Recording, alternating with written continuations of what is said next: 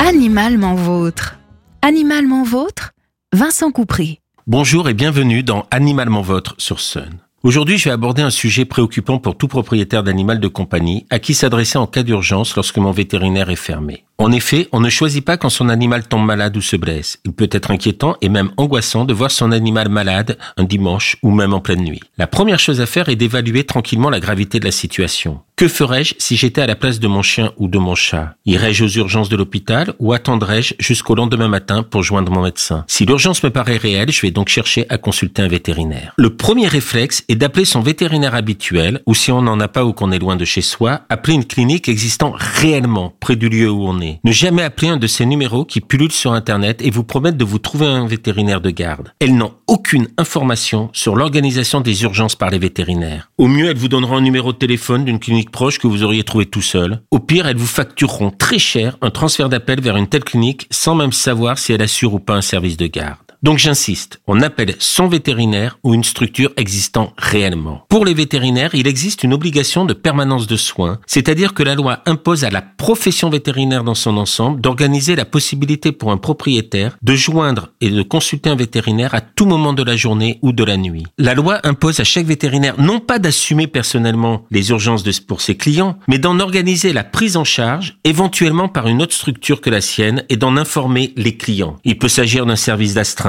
dans ce cas, le vétérinaire sera joignable, mais pas présent dans la structure. Il devra s'y rendre en cas de nécessité. Ou un service de garde dans lequel un vétérinaire sera présent en continu. Votre vétérinaire a donc plusieurs possibilités. Si sa localisation géographique le permet, il peut vous orienter vers une structure ouverte 24 heures sur 24, avec laquelle il aura signé une convention. Ce type de structure existe surtout dans les grandes agglomérations, Nantes, Angers, La Roche-sur-Yon. Il existe aussi des services d'urgence à domicile dans de très grandes villes. Il peut assumer ses propres urgences, ce qui sera le cas dans des gros grosses structures avec de nombreux vétérinaires, mais aussi le plus souvent dans les structures qui prennent en charge les animaux d'élevage, car cette activité nécessite la disponibilité de vétérinaires en continu. L'autre solution est de faire partie d'un tour de garde assumé par plusieurs vétérinaires de même secteur. Le vétérinaire vous orientera donc vers le système auquel il a adhéré. Il est très important de suivre ses consignes, car d'elle dépend le bon fonctionnement des services organisés par la profession vétérinaire dans son ensemble. Quand dois-je appeler un vétérinaire d'astreinte ou de garde? Comme je l'ai dit en introduction, on appelle un vétérinaire lorsque son animal est malade ou blessé gravement, et uniquement dans ce cas. On ne va pas appeler un vétérinaire de permanence pour un chien qui tousse depuis une semaine, sauf très forte aggravation, ou pour un chat qui boite depuis trois jours, et encore moins pour un conseil ou un renseignement. Trop souvent, le vétérinaire sera dérangé pour des cas qui auraient pu attendre le lendemain pour une consultation normale aux heures d'ouverture du vétérinaire habituel. Il ne faut pas oublier que dans la grande majorité des cas, le vétérinaire qui assume les urgences assure aussi les consultations en journée, parfois même la veille et le lendemain de sa nuit d'astreinte. Il se rend disponible en cas de besoin réel, alors qu'il préférerait comme tout le monde profiter de sa soirée en famille ou pour se reposer. Cette disponibilité a un impact important sur la vie privée du vétérinaire. Cette contrainte, parce que c'est bien une contrainte, pèse lourd dans son quotidien. C'est même aujourd'hui l'un des principaux facteurs de souffrance professionnelle qui conduit un grand nombre de jeunes vétérinaires à quitter le métier dans les cinq ans qui suivent la fin de leur formation. Cette obligation a aussi un coût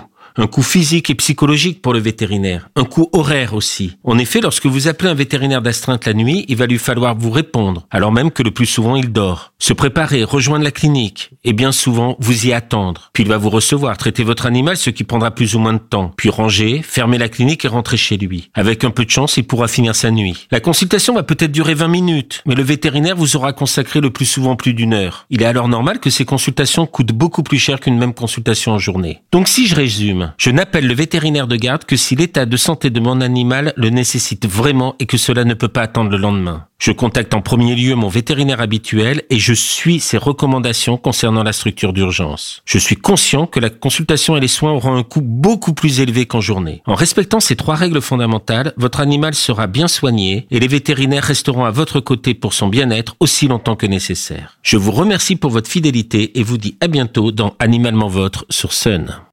Pour réécouter, partager, vous abonner à nos programmes, rendez-vous sur les plateformes de Sun.